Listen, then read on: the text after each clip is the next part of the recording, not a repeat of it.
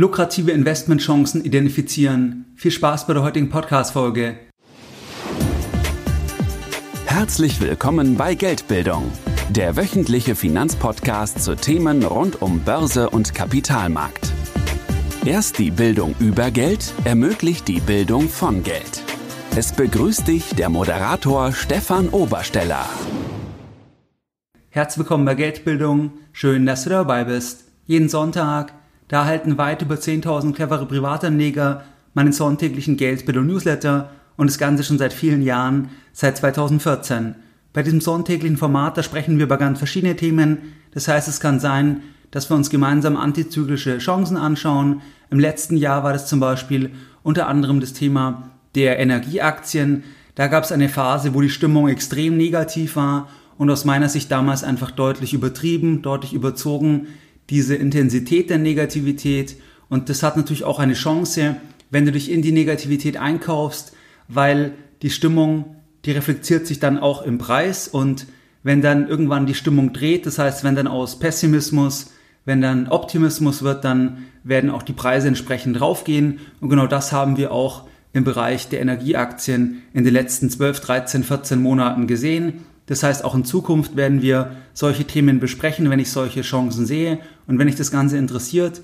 Und wenn du jetzt noch nicht dabei bist, dann schließe dich uns gerne an. Das Ganze ist für dich kostenfrei und du kannst dich jetzt uns anschließen. Das ist ganz einfach. Und zwar indem du auf geldbildung.de gehst und dich dann direkt auf der Startseite mit deiner E-Mail-Adresse für das sonntägliche Format von Geldbildung einträgst.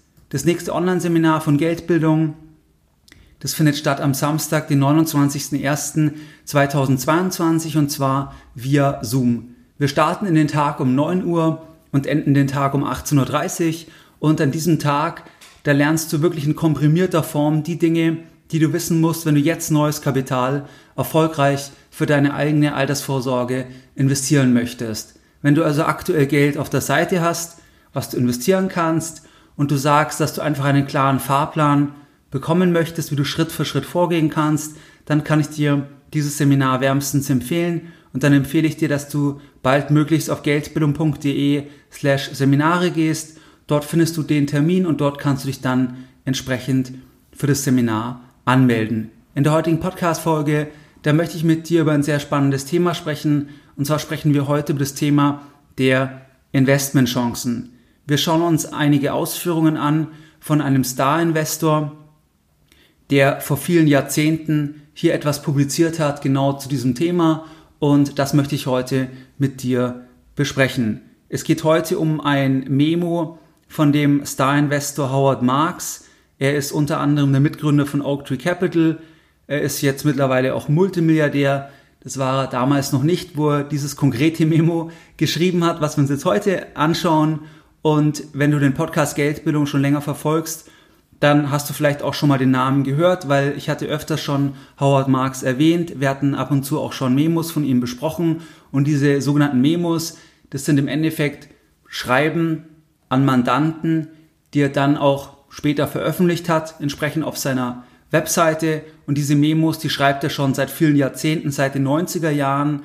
Und da behandelt er einfach Themen, die ihn selber umtreiben zum Beispiel sind auch die Memos rund um die Finanzkrise sehr interessant. Das heißt, wie er das beurteilt hat, wie er dann eingestiegen ist. Das heißt, das ist einfach generell interessant, wenn man dort einfach einen Einblick bekommt, wie tickt er, wie denkt er, wie beurteilt er bestimmte ähm, Marktphasen. Und ich habe mir alle alten Memos angeschaut und heute möchte ich mit dir ein ganz konkretes Memo besprechen und zwar vom 24.01.1994. Das heißt, es ist schon viele Jahrzehnte alt, aber nach wie vor ist es aus meiner Sicht sehr spannend, weil es geht in diesem Memo um die Identifizierung von Investmentchancen. Was schreibt in diesem Memo Howard Marks zum Thema der Investmentchancen? Er greift hier verschiedene Punkte auf und die möchte ich jetzt mit dir besprechen und kommentieren. Der erste Punkt, was er beschreibt in dem Memo, das ist das Thema, dass kein Asset, also dass kein Asset als Geburtsrecht das Versprechen konstant hoher Renditen genießt. Das heißt, es gibt nicht die eine Assetklasse, wo man sagen kann, das ist immer ein No-Brainer, das ist in jeder Marktphase sinnvoll und du wirst dann immer nach fünf Jahren im Plus sein oder nach acht Jahren. Das gibt es aus seiner Sicht nicht. Er sagt, es gibt keine Anlageklasse, die qua Existenz immer gut abschneidet. Er nennt hier das Beispiel der Immobilien, dass die Menschen sagen, man soll Immobilien kaufen, weil es ist eine gute Absicherung gegen die Inflation. Hier sagt Howard Marks, dass zum falschen Zeitpunkt getätigte Immobilieninvestitionen, dass die auch nicht funktionieren können. Wenn wir uns mal ein Beispiel aus Deutschland anschauen, und zwar das Thema der Immobilien aus Deutschland, aus München, Eigentumswohnungen Bestand und hier Daten vom IVD, da ist es so, dass vom März 1973 bis zum September 2009, da haben Münchner Eigentumswohnungen im Bestand über rund 37 Jahre lang real praktisch keine Preissteigerung erfahren. Bei Berücksichtigung von ca. 10% Transaktionskosten, da wäre die reale Preissteigerung über diesen langen Zeitraum sogar negativ gewesen. Wenn wir jetzt im Jahr 2021 eine zufällige Person auf der Straße in München befragen zum Thema der Wohnimmobilien in München, dann wird man ja mit einer sehr, sehr hohen Wahrscheinlichkeit die Antwort bekommen, dass das immer eine gute Investition ist, weil Immobilien, das zahlt sich immer aus. Und da ist natürlich auch die Antwort sicherlich geprägt durch die jüngsten Erfahrungen der letzten 10, 11, 12 Jahre, weil in der Regel auch die Haltung zu einer Assetklasse, die Einschätzung zu einer Assetklasse in der Breite, die wird auch wesentlich geprägt durch die jüngere Vergangenheit, was dort passiert ist. Und wenn wir einfach von einem Bullenmarkt herkommen, dann prägt das natürlich auch die Haltung der meisten Menschen. Aber das Beispiel, was ich nannte mit den Daten vom IVD, das zeigt, dass es einfach auch Phasen bei dieser Assetklasse gab, die jetzt in den letzten 10, 11, 12 Jahren extrem gut gelaufen ist, wo einfach die Rendite eher schwach war. Das gleiche haben wir auch bei Aktien. Das heißt, auf ganz lange Sicht bei Aktien, da ist es ja so, dass ein breiter Korb mit Aktien, dass der sehr gut abgeschnitten hat, auf ganz lange Sicht. Das kann aber auch mal einige Jahre schlecht laufen und einzelne Märkte können auch mal zehn Jahre schlecht laufen oder sogar auch mehrere Jahrzehnte, wenn du beispielsweise an japanischen Aktien, an japanische Aktien denkst, dann ging es mehrere Jahrzehnte, bis wir jetzt hier erst dann neue Hochs gesehen haben. Aber auch wenn wir uns die USA anschauen, wo ja jetzt die hochkapitalisierten Aktien seit der Finanzkrise extrem stark gelaufen sind. Die haben ja europäische Aktien deutlich outperformed und auch Emerging Markets im Aktien deutlich outperformed. Auch hier gab es zum Beispiel mal ein Zeitfenster, was ich jetzt mal exemplarisch nennen möchte, wo das dann auch bei zehn Jahren nicht besonders attraktiv war, hier in diesen Aktienkorb ähm, zu investieren. Und zwar zwischen dem 1.9.2000 und dem 1.9.2010, da verlor der S&P 500 als Total Return Index das heißt inklusive Dividenden 14,43 Prozent. Im gleichen Zeitfenster, da verlor der Nasdaq sogar um 55,6 Prozent. Das heißt, bei einem Zeitfenster von 10 Jahren Buy and Hold, da wäre man dann sogar am Ende im Minus gewesen. Das heißt, was Marx sagt, es gibt nicht die eine Assetklasse, die das Geburtsrecht hat.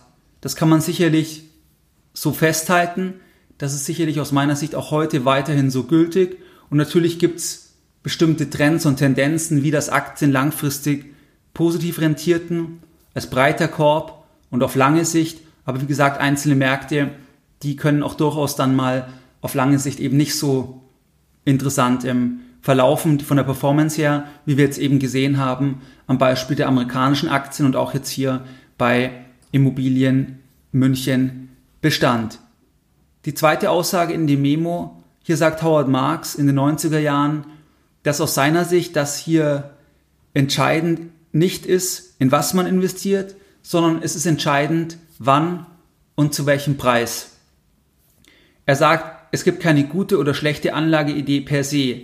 Jede Investition kann gut oder schlecht sein, je nachdem, wann sie getätigt wird und welcher Preis bezahlt wird. Es gibt aus seiner Sicht keine Sicherheit, die so gut ist, dass sie nicht überteuert oder so schlecht ist, dass sie nicht unterbewertet werden kann. Howard Marks spricht hier oft von den sogenannten Nifty 50. Die Nifty 50, die haben ihn stark geprägt in seinem Denken, weil er sehr, sehr oft auf diese Zeit referenziert und es war die Zeit zu Beginn seiner Investmentkarriere. Und er hat auch schon öfters gesagt, dass er hier eine Lektion gelernt hat, die ihm dann einfach geholfen hat, auch bei seiner weiteren Investmentkarriere. Was sind die Nifty 50? Nifty 50, Das ist die Bezeichnung für eine Gruppe von 50 hochkapitalisierten Aktien an der New Yorker Börse in den 60er und 70er Jahren. Das war ja auch dann seine Startphase in die, in die Investmentwelt. Er kommt ja dann da in den Bereich der High-Yield-Anleihen ähm, und Distressed Debt. Das heißt, es war seine, seine Startphase hier, wo die Nifty 50 aktiv waren, in Anführungszeichen, wo es dieses Narrativ gab. Und zu diesen Nifty 50, da zählten Aktien wie IBM, Xerox, AEG, Kodak und Polaroid. Und er sagt, dass damals das Narrativ vorherrschte, die Überzeugung vorherrschte unter Investoren, dass diese Firmen, diese Nifty 50, dass die so großartig sind, dass kein Preis zu hoch ist und dass diesen Firmen gar nichts passieren kann. Das Geschäftsmodell wird immer funktionieren, weil die Firmen so großartig sind, auch in fünf Jahren oder in zehn Jahren. Das Geschäftsmodell wird langfristig weiterhin funktionieren. Das Geschäftsmodell, diese Firmen sind unangreifbar. Es sind die besten Firmen. Dadurch sind es auch sichere Investments. Was ist das Abfallprodukt von diesem Marktkonsens? Das heißt also, dass die Marktteilnehmer auf diese Gesellschaften so blicken. Die Folge davon ist, dass der Markt sagt, dass diese Firmen auch hohe Multiples verdienen. Das heißt, dass es richtig ist, dass es gerechtfertigt ist, dass sie auch auf ganz hohen Kursgewinnverhältnissen notieren, weil ja auch jeder Preis gerechtfertigt ist, weil das Asset so grandios ist, dass kein Preis zu hoch ist. Infolgedessen war es so, dass diese Firmen teilweise auf Kursgewinnverhältnissen von bis zu 90 notierten. Das heißt, dass die Marktteilnehmer bereit waren, den 90-fachen Jahresgewinn für eine Gesellschaft zu bezahlen, weil das Wachstum als so großartig angesehen wurde, weil das Geschäftsmodell als so resilient angesehen wurde, dass also dann am Ende dieser Multiple verdient ist. Wer dann aber jene Aktie 1968 kaufte und für fünf Jahre gehalten hatte, der hatte 80 bis 90 Prozent seines Kapitals verloren. Und auch langfristig waren die meisten dieser Werte dann kein gutes Investment. Das heißt, dieses vorherrschende Narrativ, wo sich die Marktteilnehmer ja einig waren, was gültig war in der Zeit, wo man kein Karriererisiko hatte, dies so zu tun, dies so zu sagen, dass man sagt, man investiert in die besten Firmen der USA. In die investiert man. Und was kann denn falsch sein, in die besten Firmen der USA zu investieren? Da kann ja nichts falsch sein, weil es sind ja die besten Firmen und die werden auch die besten Firmen bleiben. Dieses Narrativ, das hat sich dann aus Investorensicht als nicht besonders tragfähig herausgestellt, weil es dann zusammengebrochen ist, dass es eben dann keine guten Investments gewesen sind. Und auch wenn wir heute auf den Kapitalmarkt blicken, jetzt im Jahr 2021, dann gibt es auch bestimmte Narrative, wo die meisten Marktteilnehmer sagen würden, das sind Aktien für die Ewigkeit beispielsweise, das sind sichere Investments, diese Firmen werden nie verschwinden. Es gibt dann aber die Beispiele wie hier Nifty 50 und auch generell, wenn man sich zum Beispiel anschaut, die Zusammensetzung von großen Indizes, dann stellt man auch fest, dass hier über 10, 20, 30 Jahre, dass die Firmen sich hier stark verändern. Das heißt, dass es eben nicht immer die gleichen Firmen sind, sondern dass auch dann Firmen wegfallen, Firmen kleiner werden, Firmen nicht mehr erfolgreich sind, weil zum Beispiel neue Technologien aufkommen, neue Wettbewerber aufkommen und dann die Strukturen auch durchbrochen werden.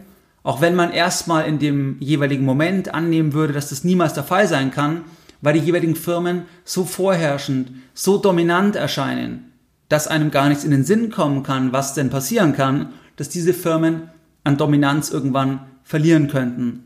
Das ist also der zweite Punkt, den er hier beim Thema der Investmentchancen mitgibt, was er hier in diesem Memo schreibt. Der dritte Punkt, das ist das Thema, dass er sagt, dass die Disziplin, die beim Investieren am wichtigsten ist, dass es nicht die Rechnungslegung oder die Wirtschaftswissenschaft ist, sondern die Psychologie. Entscheidend ist aus seiner Sicht nicht, oder anders formuliert, entscheidend ist aus seiner Sicht, wem die Investition jetzt gefällt und wem nicht. Er sagt, dass zukünftige Preisänderungen dass sie davon abhängen, ob das Investment in Zukunft von mehr oder von weniger Menschen gemocht wird. Das ist das Thema, dass Investieren auch eine Art Popularitätswettbewerb ist. Und dass es dann besonders gefährlich ist zu investieren, wenn die Popularität einfach am höchsten ist. Weil wenn die Popularität von einem Asset am höchsten ist, dann wird es auch im Preis reflektiert. Also man bezahlt dann teuer die Popularität. Stichwort Nifty 50 dass dann die Gesellschaften extrem populär sind. Es gibt hier einen starken Konsens und dass man das dann teuer am Kapitalmarkt bezahlt, weil die Multiples entsprechend hoch sind. Das heißt also, dass das gefährlich ist und dass es da auch dann Indikatoren gibt, die das andeuten, dass die Popularität sehr hoch ist. Das sind zum Beispiel, wie er schreibt, ausverkaufte Konferenzen. Das heißt, ausverkaufte Konferenzen stehen ja sinnbildlich dafür, dass das Interesse der Marktteilnehmer groß ist. Und das Interesse der Marktteilnehmer für ein Asset, für eine Sache ist in der Regel dann groß, wenn die Popularität groß ist. Und wenn die Popularität groß ist, ist eben wieder alles eingepreist oder sehr, sehr viel eingepreist.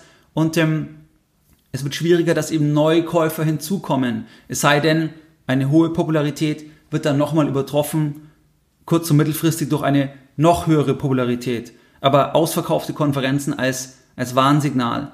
Er schreibt, dass am sichersten und potenziell profitabelsten es ist, etwas zu kaufen, wenn es niemandem gefällt. Wenn wir uns mal überlegen, wie entsteht eigentlich Beliebtheit, dann ist wichtig zu verstehen, dass Beliebtheit nach dem Preisanstieg folgt. Das heißt, ein Interesse in der Breite von vielen Menschen, das kommt nach einem Preisanstieg.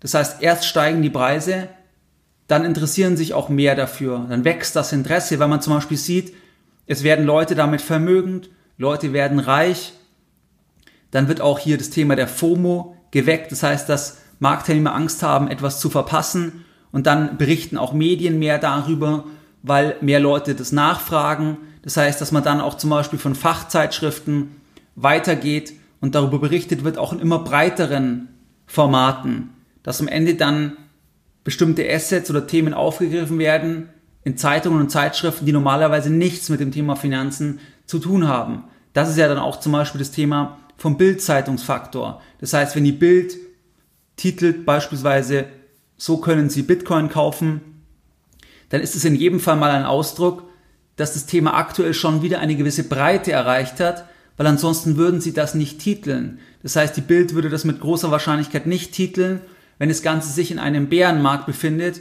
und in den letzten ein, zwei Jahren Anleger nur Geld verloren haben. Dann wäre dann wäre das Interesse nicht so groß, dann würde auch die Bild das nicht so schreiben wahrscheinlich und daran kann man dann diese Themen auch erkennen. Und bei den Konferenzen ist es extrem spannend, weil es tatsächlich auch meiner Erfahrung nach so ist, dass Menschen in Boomphasen, zum Beispiel Immobilienboomphasen oder Krypto-Boomphasen, dass dann Menschen eher bereit sind, in Boomphasen Geld für Konferenzen auszugeben. Also ihr Interesse wird geweckt im Boom und nicht in der Bässe-Phase. Und sie sind dann bereit, zum Beispiel Geld auszugeben für ein Konferenzticket und dorthin zu gehen. Aber im Prinzip wäre es ja besser, in einer Bässe-Phase sich damit zu beschäftigen. Aber das gelingt einfach nicht. Das Interesse der, der breiten Masse, das kommt dann, wenn etwas stark steigt. Wenn Gewinne gemacht werden, dann kommt das Interesse. Also schnelle Gewinne, das ist der größte Katalysator für ein starkes Interesse in der Breite. Weil die breite Masse erst dann interessiert ist. Und das sehen wir bei Immobilien, das sehen wir auch in allen anderen ähm, Assetklassen. Deswegen tatsächlich, je mehr Konferenzen es gibt, desto eher kann es auch ein Warnsignal sein. Ich kann mich da noch gut an 2017 erinnern, weil damals war das Konferenzthema auch als Businessmodell sehr breit. Das heißt, dass viele erkannt haben, dass viele Menschen bereit sind, Geld auszugeben für ganz teure Konferenztickets. Das heißt, wo die dann zum Beispiel mit 500 Leuten auf einer Konferenz sind zum Thema Krypto, zum Thema Bitcoin und Co., zum Thema digitale Assets, weil dort einfach durch die ganz stark gestiegenen Preise in 2017, da war dann das Interesse so groß, dass Menschen danach suchen und dann auch Bereitschaft haben, auf Konferenzen zu gehen und dort zu bezahlen. Aber eigentlich ist es gen genau andersrum. Also ich war zum Beispiel immer auf der Crypto Assets Konferenz von der Frankfurt School und da hat man auch gesehen ein bisschen das Interesse, je nachdem in welchem Markt man dann war. Also 2016, 17, 18, 19, je nachdem. 17 war absolute Boomphase, dann 18 war es natürlich dann eher weniger interessant, 19 auch eher weniger interessant. Ähm, also einfach prozyklisch das Interesse mit den gestiegenen Kursen. Aber wann muss dein Interesse wachsen? Also eigentlich musst du nervös werden und dein Interesse muss an Anschlag gehen, wenn es eine Bässe-Phase gibt und grundsätzlich die Perspektive aber weiter interessant ist. Aber das Interessante ist eben, dass es nicht gelingt in der breiten Masse. Weil ich hatte das zum Beispiel auch bei meinen Seminaren gesehen. Ähm, da habe ich schon viele Jahre auch das Thema digitale Assets als kleine Beimischung. Und da habe ich auch gesehen, je nachdem, in welcher Phase wir sind, interessiert es Menschen oder nicht. Also, wenn wir gerade in einer Phase waren, wo einfach es ein Boom war, dann war das Interesse extrem groß.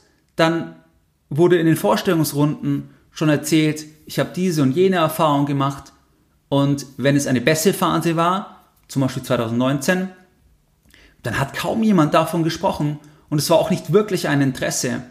Und das ist schon sehr, sehr spannend. Und hier kannst du eben, wenn du diesen Mechanismus kennst, also Preisanstieg, der sorgt erst für das Interesse in der Breite. Und clever ist es natürlich, wenn man eigentlich dann das vorher macht, also wenn man, wenn man vorher schon schaut, was sind eigentlich Assets mit einem positiven Ausblick und dann sich positionieren kann, bevor eben erst das Interesse, die FOMO in der Breite einsetzt. Also das ist eigentlich das, was ich dir hier mitgeben möchte. Und generell sehe ich das bei Geldbildung, auch bei anderen Themen. Das heißt, ich sehe das bei den Zuschriften. Was treibt aktuell Hörer um? Was treibt Menschen um? Und es ist oft genau das, was als Narrativ vorherrschend ist. Das heißt, das, was überall diskutiert wird. Und warum wird es diskutiert? Das ist in der Regel, weil es schon eingetreten ist, weil es dann auch Suchvolumen gibt nach diesen Themen. Und dann begeistert es Leute und dann führt es dazu, dass man dann auch wirklich auf die falschen Themen setzen kann, weil man sich einkauft, wenn einfach der Hype sehr, sehr groß ist. Ein Beispiel war 2019, das war Beyond Meat. Beyond Meat ist 2019 im Mai an die Börse gegangen und das ist eine Gesellschaft, eine Lebensmittelfirma und die stellen Fleischalternativen auf pflanzlicher Basis her. Und um dieses Unternehmen ist damals ein wahrer Hype entstanden. Und Geldbildung gibt's ja schon seit 2014 und da habe ich schon ganz viele dieser Themen gesehen. Und bei Beyond Meat war es dann auch zum Beispiel so, dass einfach da ich auch viele Zuschriften bekommen hatte, weil einfach das groß diskutiert wurde. Das kommt dann auch auf den ganzen Anlegerportalen. Dann gibt es auch ganz viel Content dazu. Ähm, und das Ergebnis ist also von dieser Popularität, dass einfach das, was eingepreist ist, dass es einfach enorm ambitioniert ist. Das heißt, weil die Popularität so hoch ist, das Ergebnis war dann von dieser hohen Popularität, dass das Kursumsatzverhältnis der Aktie, dass es in der Spitze über über 70 lag im Juli 2019. Das heißt, dass die Marktteilnehmer gesagt haben, das 70-fache oder mehr als das 70-fache des Jahresumsatzes, das ist gerechtfertigt für die Gesellschaft. Weil die Gesellschaft so großartig ist, weil der Markt so groß ist, weil die Gesellschaft so stark wächst, dass auch das 70-fache nicht zu teuer ist. Also die Gesellschaft wird reinwachsen. Die wächst in diesen Umsatz rein, der erforderlich ist, dass irgendwo dieser Faktor zum Kaufzeitpunkt gerechtfertigt ist. Aber das Problem ist, dass dort die Erwartungshaltung dann so enorm ist, dass es natürlich schwierig ist dann, dass sich das erfüllt. Du kannst dir das so vorstellen, wenn du einen Handwerksbetrieb hast, der eine Million Euro Umsatz macht, dass dann Anleger bereit sind oder ein Käufer bereit ist, für dein Geschäft 70 Millionen zu bezahlen, also 70 mal den Umsatz. Und jetzt kannst du überlegen, wie stark muss der Umsatz wachsen, wie profitabel muss das Geschäft mittellangfristig werden, dass man das wieder reinholen kann. Sowas kann natürlich dann, dann funktionieren, wenn zum Beispiel das vom 70-fachen aufs 80-fache, aufs 90-fache geht, dann findet man andere, die einfach noch mehr dafür bezahlen. Aber wenn du dir vorstellst, du würdest das gesamte Geschäft kaufen, also du würdest jetzt 70 Millionen bezahlen, für eine Million Euro Umsatz, dann kann man sich überlegen, wie stark, wie, wie explosiv der Umsatz nach oben gehen muss und die Profitabilität, dass das für dich ein Geschäft sein kann, was, was sich lohnt. Und bei Beyond Meat war es jetzt so, dass in den Folgejahren, dass das Geschäft sich hervorragend entwickelt hat. Das heißt, der Jahresumsatz hat sich vom Juli 2019 bis 2021 fast verdreifacht. Und die Aktie ist trotzdem um über 70 Prozent gefallen, weil einfach die Erwartungshaltung auf dem Höhepunkt der Popularität, die war schon so enorm, was eingepreist war, dass es eben dann ein extrem schlechtes Investment sein kann. Und das ist ein Problem auch bei vielen Privatanlegern, dass eben die enorme Popularität Privatanleger erst zu bestimmten Themen bringt sie dann diese Themen kaufen und selbst wenn die Themen sehr, sehr gut sind, also wenn das eine gute Firma ist, die stark wächst zum Beispiel, dass man selbst dann kein Geld verdient, weil man einfach bei der hohen Popularität eingestiegen ist mit diesen hohen Faktoren. Und heute liegt es zum Beispiel das Kurs-Umsatz-Verhältnis bei knapp 9.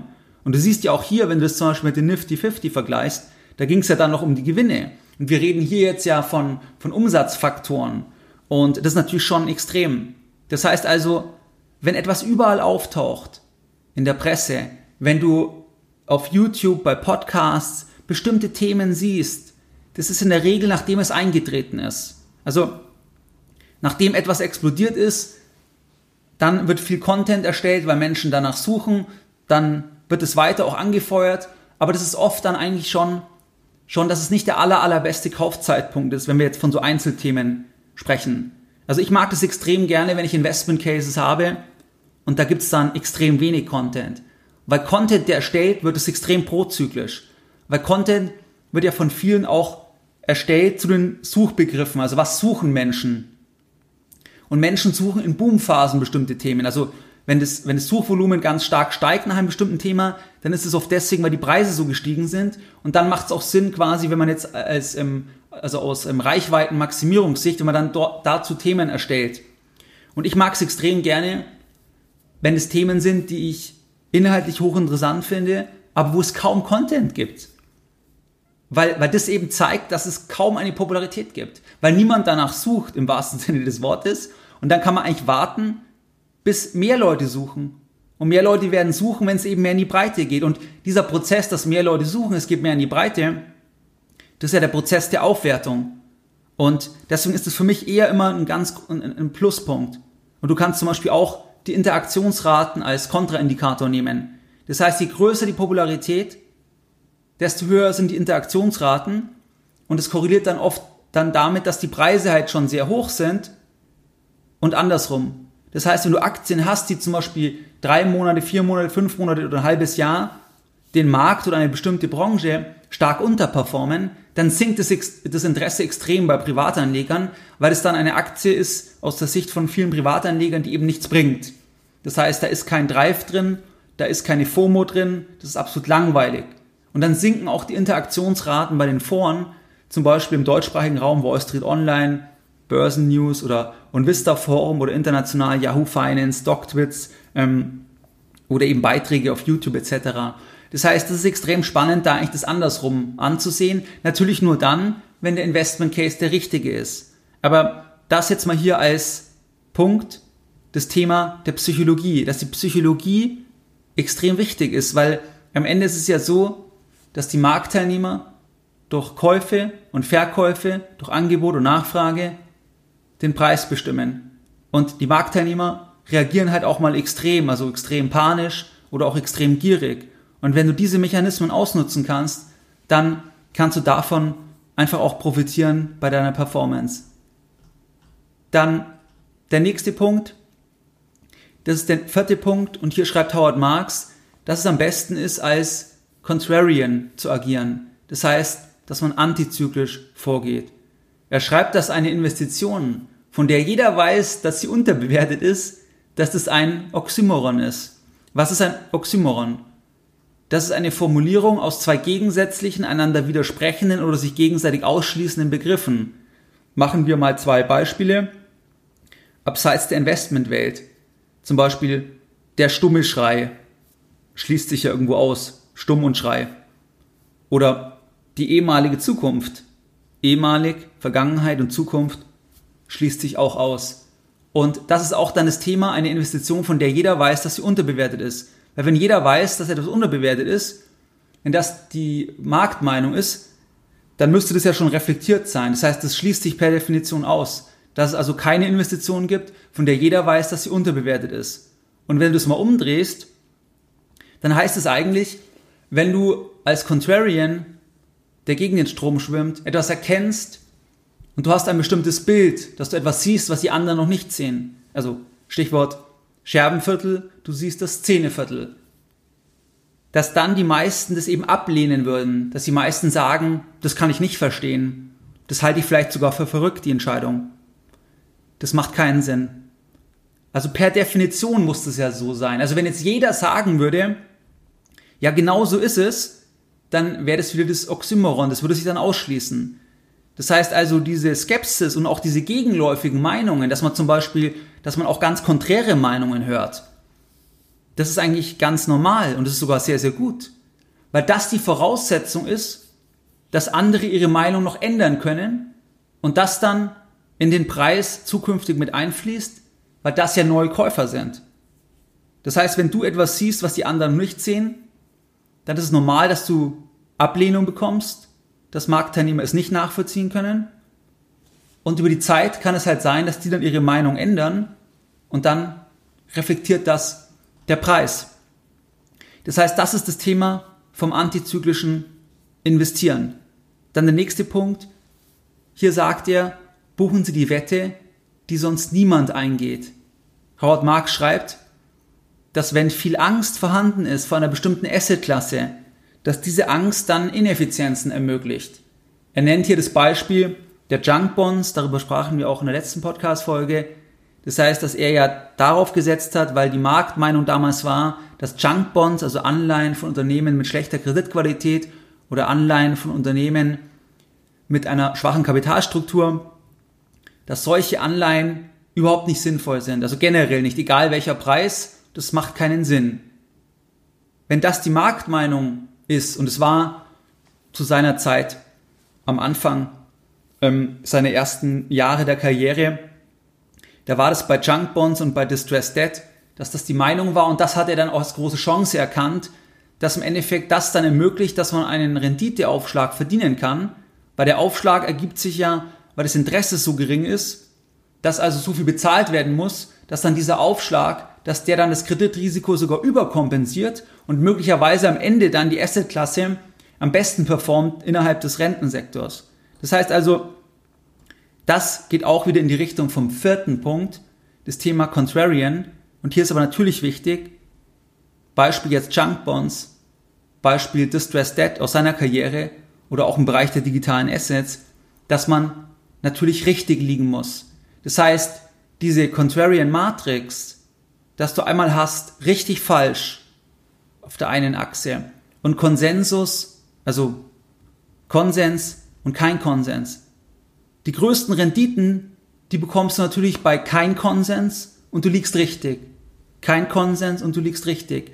Weil wenn es kein Konsens ist, dann wird es im Preis reflektiert. Und wenn du aber richtig liegst, dann wird über den Zeitverlauf, wird sich das bewahrheiten, das wird sich nach außen kehren andere werden es auch sehen und dann gibt es die Aufwertung. Aber du musst natürlich richtig liegen. Das heißt, es macht keinen Sinn, nur etwas zu tun, was kein Konsens ist und du liegst aber falsch. Dann wirst du Geld verlieren. Das heißt, der Investment Case, da muss man sich entsprechend sicher sein, respektive dann über die Positionsgröße das Ganze steuern, damit man dann es auch aushalten kann, wenn man falsch liegen sollte. Das heißt, das hier zu diesem Punkt. Dann der nächste Punkt, der sechste Punkt. Hier schreibt er, dass, warum Buffett gesagt hat, je weniger Sorgfalt oder mit je weniger Sorgfalt andere ihre Angelegenheiten regeln, desto sorgfältiger sollte man seine eigenen Angelegenheiten führen. Das heißt, das ist ein Zitat, was warum Buffett zugeschrieben wird. Und hier sagt er, dass wenn andere Angst haben, dann muss man keine Angst haben. Wenn andere keine Angst haben, dann muss man Angst haben. Und er verweist hier wieder auf das Thema der Hochzinsanleihen. Und zwar, dass es eine Phase gab, wo nur die aller, allerbesten Anleihen emittiert werden konnten und damit mussten dann die Käufer keine Kreditanalyse durchführen, weil der Markt es erledigt hat. Das heißt, die Marktteilnehmer waren so ängstlich, dass wirklich nur die Besten überhaupt die Möglichkeit hatten, dass sie hier eine Hochzinsanleihe emittieren konnten. Und dadurch hatten wir hier schon den Gatekeeper Markt, dass der Markt hier schaut, nur die Gesellschaften können das machen. Und diese kollektive Angst, die führte also dann zu hohen Standards. Aber wenn jetzt Investoren keine Angst haben, wenn sie alles kaufen, weil sie auf der Suche sind nach dem letzten Prozent der Rendite, weil einfach die Stimmung so euphorisch ist, da muss man als intelligenter Investor besonders genau hinschauen. Und wenn wir uns heute das Thema der Hochzinsanleihen anschauen, dann haben wir heute rekordtiefe Renditen.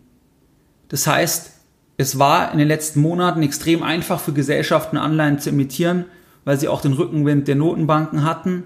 Und wir sehen das auch in vielen anderen Bereichen, dass also es eher eine Phase ist, wo viel emittiert werden kann, wo viel gekauft wird, weil einfach Marktteilnehmer nicht so genau hinschauen. Das heißt, umgedreht ist das dann eine Phase, wo du als cleverer Geldbilder genau hinschauen solltest, genau überlegen solltest, weil einfach diese Due Diligence nicht durch den Markt effektiv erfolgt, weil einfach der Markt erstmal fast alles absorbiert, weil die Stimmung so ist. Und zum Beispiel ist das immer auch dann ein Merkmal von einer Hosse-Phase. Das heißt, in einer Hosse-Phase, also in einer Boom-Phase, da kann Kapital viel leichter aufgenommen werden, weil einfach alle eher Geld geben. Und in einer Angstphase, Panikphase, da ist es dann viel schwieriger, da kann es sein, dass eben eine Finanzierbarkeit gar nicht mehr gewährleistet ist, auch von Unternehmen, die grundsätzlich solide sind.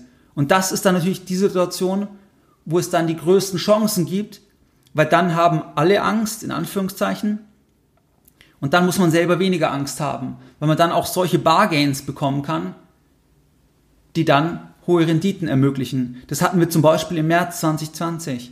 Da hatten wir das Thema, dass wir dort Anleihen hatten von Gesellschaften, die operativ nicht betroffen waren von der Situation. Und trotzdem sind die Anleihen extrem gefallen. Und es war nicht wirklich logisch. Das war nicht logisch, aber das war halt der Psychologie der Marktteilnehmer geschuldet, dass die Angst so groß war, dass dann undifferenziert abverkauft wurde. Das heißt, Angst macht ja auch eng, Angst macht undifferenziert, dass dann einfach alle über einen Kamm geschert werden. Und das ist dann natürlich eine Chance, wenn man dort dann genauer hinschaut, ähm, oder respektive wenn man dann keine Angst hat und dann, dann, diese, und die, dann diesen Abverkauf einfach, einfach nutzen kann. Das heißt, das ist also der sechste Punkt. Dann der siebte Punkt und der letzte Punkt, da sagt er, dass das Gesetz von Gresham besagt, dass schlechtes Geld Gutes vertreibt. Als Papiergeld auftauchte, verschwand Gold. Er sagt, es funktioniert auch beim Investieren. Schlechte Investoren vertreiben gute Investoren. Schlechte Investoren vertreiben gute Investoren. Warum ist es so? Weil schlechte Investoren sind anspruchslose Anleger und wenn die auftauchen, dann kaufen sie alles. Das heißt, die ganzen Standards sinken und man schaut nicht mehr so genau hin. Es ist übrigens auch immer der Nährboden dann von Fraud, also vom Betrug. Das heißt, wenn Rückenwind herrscht, dann schauen die Leute nicht so genau hin und dann können sich auch Themen entwickeln, die dann eben, die dann eben hochgehen, wenn wir in schwierigere ähm, Zeiten kommen. Das heißt, dieses Thema, dass hier die anspruchslosen Anleger dann die anspruchsvollen Anleger verdrängen, das führt dann aus seiner Sicht dazu, dass es auch dann mal Zeiten geben muss, wo anspruchsvolle Anleger, dass die dann mal bereit sein müssen, auch zeitweise inaktiv zu sein weil einfach die anspruchslosen Anleger das Investieren eben schwierig machen. Und wenn wir heute drauf schauen, 2021, im Dezember 2021, dann sehen wir das definitiv in einigen Bereichen, dass hier anspruchslose Anleger, anspruchsvolle Anleger auch verdrängen, weil einfach erstmal undifferenziert die Themen gekauft werden und ähm, das losgelöst ist oder, oder ähm, los, ja, losgelöst teilweise von, ähm, von fundamentalen Entwicklungen was dann einen cleveren Geldbilder dazu bringen kann, gegebenenfalls etwas vorsichtiger ähm, zu sein. Das waren jetzt einige Punkte, die ich mit dir ähm, besprechen wollte zum Thema Investmentchancen erkennen, weil aus meiner Sicht haben diese Punkte auch heute eine Gültigkeit, weil es ja allgemein gültige Punkte sind. Und wie du es gewohnt bist, da möchte ich jetzt nochmal ganz kurz die Punkte für dich in den Lessons Learned zusammenfassen. Wir haben heute das Thema besprochen, der lukrativen Investmentchancen, der Identifikation von solchen Chancen und hier haben wir uns ein Memo angeschaut von 1994. Hier gab es dann folgende Punkte. Das heißt, kein Asset genießt als Geburtsrecht das Versprechen konstant hoher Renditen. Dann das Thema entscheidend ist nicht, in was man investiert, sondern wann und zu welchem Preis. Dann das Thema, dass die Disziplin, die beim Investieren am wichtigsten ist, das ist nicht die Rechnungslegung oder die Wirtschaftswissenschaft, sondern die Psychologie. Dann das Thema, ist es am besten als Contrarian zu agieren, das heißt antizyklisch vorzugehen. Dann das Thema, buchen Sie die Wette, buche die Wette, die sonst niemand eingeht. Dann das Thema, mit je weniger Sorgfalt andere ihre Angelegenheiten regeln, desto sorgfältiger solltest du dann vorgehen bei deinen Angelegenheiten. Und der letzte Punkt, das Gesetz von Gresham, das Geld, äh, das schlechtes Geld, ähm, gutes Geld vertreibt. Wie du es gewohnt bist, da möchte ich auch die heutige Podcast-Folge wieder mit einem Zitat beenden und heute ein Zitat passend von Howard Marks. Experience is what you got when you didn't get what you wanted. Mehr Informationen zu Themen rund um Börse und Kapitalmarkt findest du unter www.geldbildung.de. Und immer daran denken, Bildung hat die beste Rendite.